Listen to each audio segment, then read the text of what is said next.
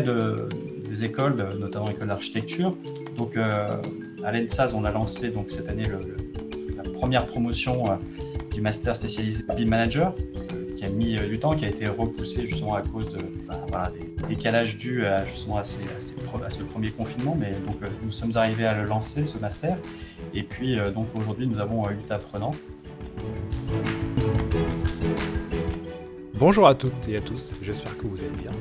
Nous avons eu le plaisir de démarrer 2021 avec 6 de nos BIM influenceurs, à savoir Annelisa Di Maestri, Christophe Lheureux, Emmanuel Di Giacomo, Lionel Rey, Olivier Salnik et Yannick Ludzik. Dans cet épisode, Lionel nous fera son bilan sur la formation BIM en 2020, plus précisément sur le master spécialisé BIM Manager qu'il dirige, et pour finir de l'évolution de l'offre de formation dans les écoles d'architecture grâce au numérique.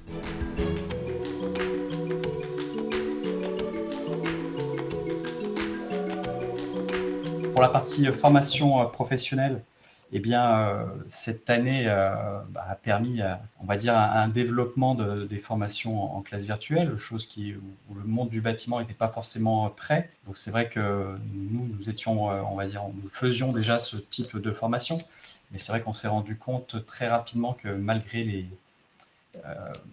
malgré nos, offres, nos propositions, eh bien, en fait, nos clients n'étaient pas forcément équipés au départ pour répondre à, à ces besoins, enfin pour pour pouvoir suivre ces formations qui correspondaient à leurs besoins. Donc en fait, lors du premier confinement, il a fallu, après une petite période de rodage, on va dire que tout le monde euh, s'équipe et on s'est rendu compte qu'au fil de, l'année, eh bien, euh, on va dire que les confinements, finalement, euh, le premier notamment confinement, a permis un, gros développement une grosse mise à niveau, on va dire, du, monde du BTP. Alors quand je dis monde du BTP, parce que nous, nous formons essentiellement en fait des agences d'architecture, des maîtres d'ouvrage et, bien sûr aussi euh, des entreprises et des bureaux d'études, mais c'est vrai que c'était tout un, monde professionnel qui euh, était, on va dire, plutôt en retard à, ce niveau-là, et donc il y a eu une grosse montée en, achat de matériel et en mise à, niveau là-dessus. Donc ça, on va dire que ça a été un, côté euh, bénéfique, qui aurait pris, à mon avis, un peu plus de temps. Cette montée en, puissance, va se poursuivre hein, en 2021.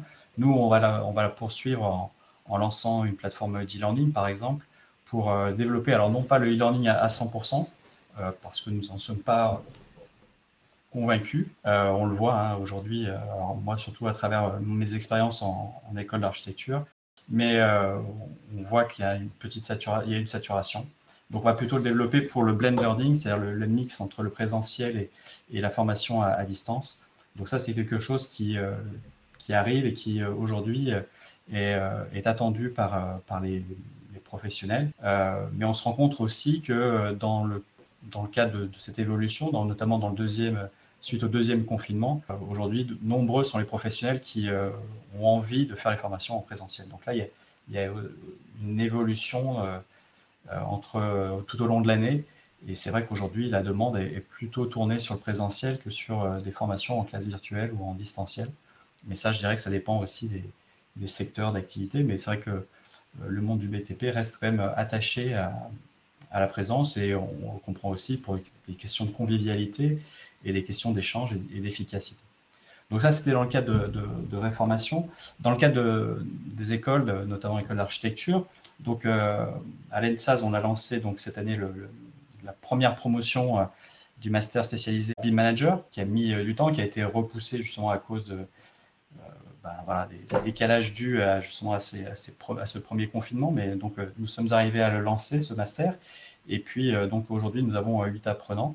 Donc là, c'est très intéressant et eh bien d'avoir des, personnes que ça très motivées. Donc c'est vrai que on est sur des, des profils aussi bien maîtres d'ouvrage, ingénieurs, architectes, qui ont envie d'évoluer, qui ont envie de faire évoluer leur structure. La grosse demande est à ce niveau-là. Donc, euh, de, faire en sorte, en fait, hein, qu'ils puissent être eux-mêmes BIM managers, mais c'est surtout l'évolution de leur structure euh, vers le, BIM qui, les intéresse et euh, ils recherchent une expérience aussi pratique. Nos, deux écoles sont tournées sur le projet, vers le projet dans leur enseignement et donc le master spécialisé est aussi tourné là-dessus avec un gros projet fil rouge.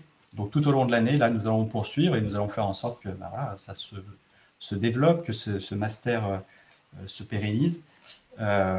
tout en restant sur cette logique de, projet et de, formation la plus pragmatique possible, pour qu'effectivement, eh bien, ils puissent l'appliquer dans leur vie professionnelle, tout en restant bien sûr toujours vigilants et, et regardant vers l'avenir pour voir les évolutions et qu'ils soient qu'ils aient des, des perspectives euh, d'avenir, on va dire, au niveau de leur, de leur structure, qui les fassent évoluer euh, très facilement et très rapidement. Au sein des écoles d'architecture, alors euh, Olivier pourra aussi, je pense, témoigner après, on s'est rendu compte que, la, bah, pareil, le, confinement, le fait qu'aujourd'hui, bah, nos, étudiants sont toujours en cours à, distance, eh bien, l'apprentissage fait, donc, se fait toujours en, classe virtuelle, hein, en visioconférence. Cet apprentissage, alors divers et variés hein, pour les ateliers, etc., a été assez difficile, même si aujourd'hui ça, commence à se, on va dire, à se détendre. Aujourd'hui, les ateliers de projet, par exemple en école d'architecture, peuvent se faire par petits groupes et ils peuvent revenir petit à petit euh, dans les écoles, mais à, dose euh, très faible. Pour tout ce qui est enseignement des outils numériques, tout ce qui est enseignement des méthodes, alors après, toutes les écoles euh, n'enseignent pas de la même façon, pas toujours avec les mêmes durées. Donc ça, c'est un peu ce qui est regrettable. Et là, je rejoins euh, Emmanuel. C'est vrai qu'il n'y a pas une, une unité euh, au niveau des écoles, même s'il y a des, un référentiel qui a été mis en place il y a quelques années, même si euh, il y a eu des, on a fait tout un tas de réunions. Bon, depuis un certain temps, ça s'est un peu calmé, on va dire, et, et malheureusement, c'est vrai que c'est toujours pas uniforme au sein des écoles d'architecture. Donc c'est vrai que l'enseignement, le, le, confinement, on va dire, les classes virtuelles ont permis aux étudiants aussi de, monter un peu on a gagné du temps, on va dire. Voilà, on a gagné du temps parce que c'est vrai que euh, ce type d'enseignement n'était pas forcément mis en avant. Donc c'est vrai que euh, ça a permis en fait à, ce que les, enseignants d'autres matières, bien finalement, s'intéressent un petit peu euh, aux outils numériques et, commencent à regarder un peu ce que ça pouvait leur apporter. Chose qui n'était pas aisée et chose qui n'était pas gagnée, qui, aurait mis vraiment énormément de temps. Donc là, ça a été une, on va dire, une grande, une grande avancée. Euh, aujourd'hui, ça, va, ça se poursuit, comme je vous le disais, ça, ça, va, ça va continuer à se développer.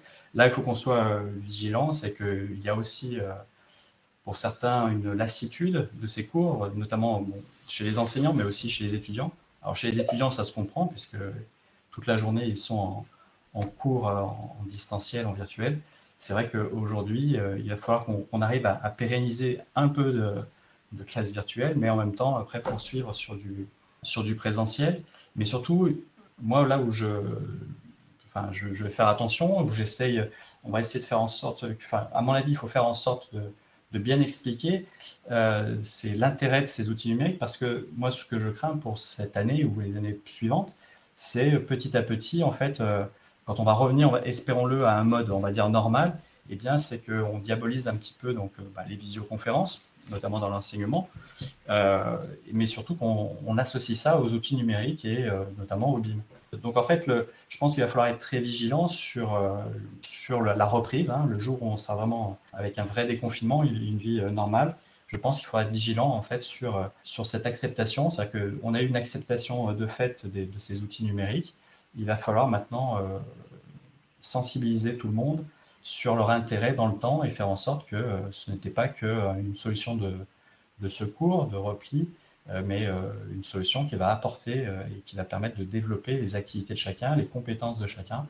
Donc ça, je pense que c'est très important que par la suite, tous les acteurs eh bien, ne fassent pas du, lobbying pour du lobbying, mais expliquent par la pratique et par les intérêts, l'intérêt de, justement de, de tous ces outils-là. Voilà.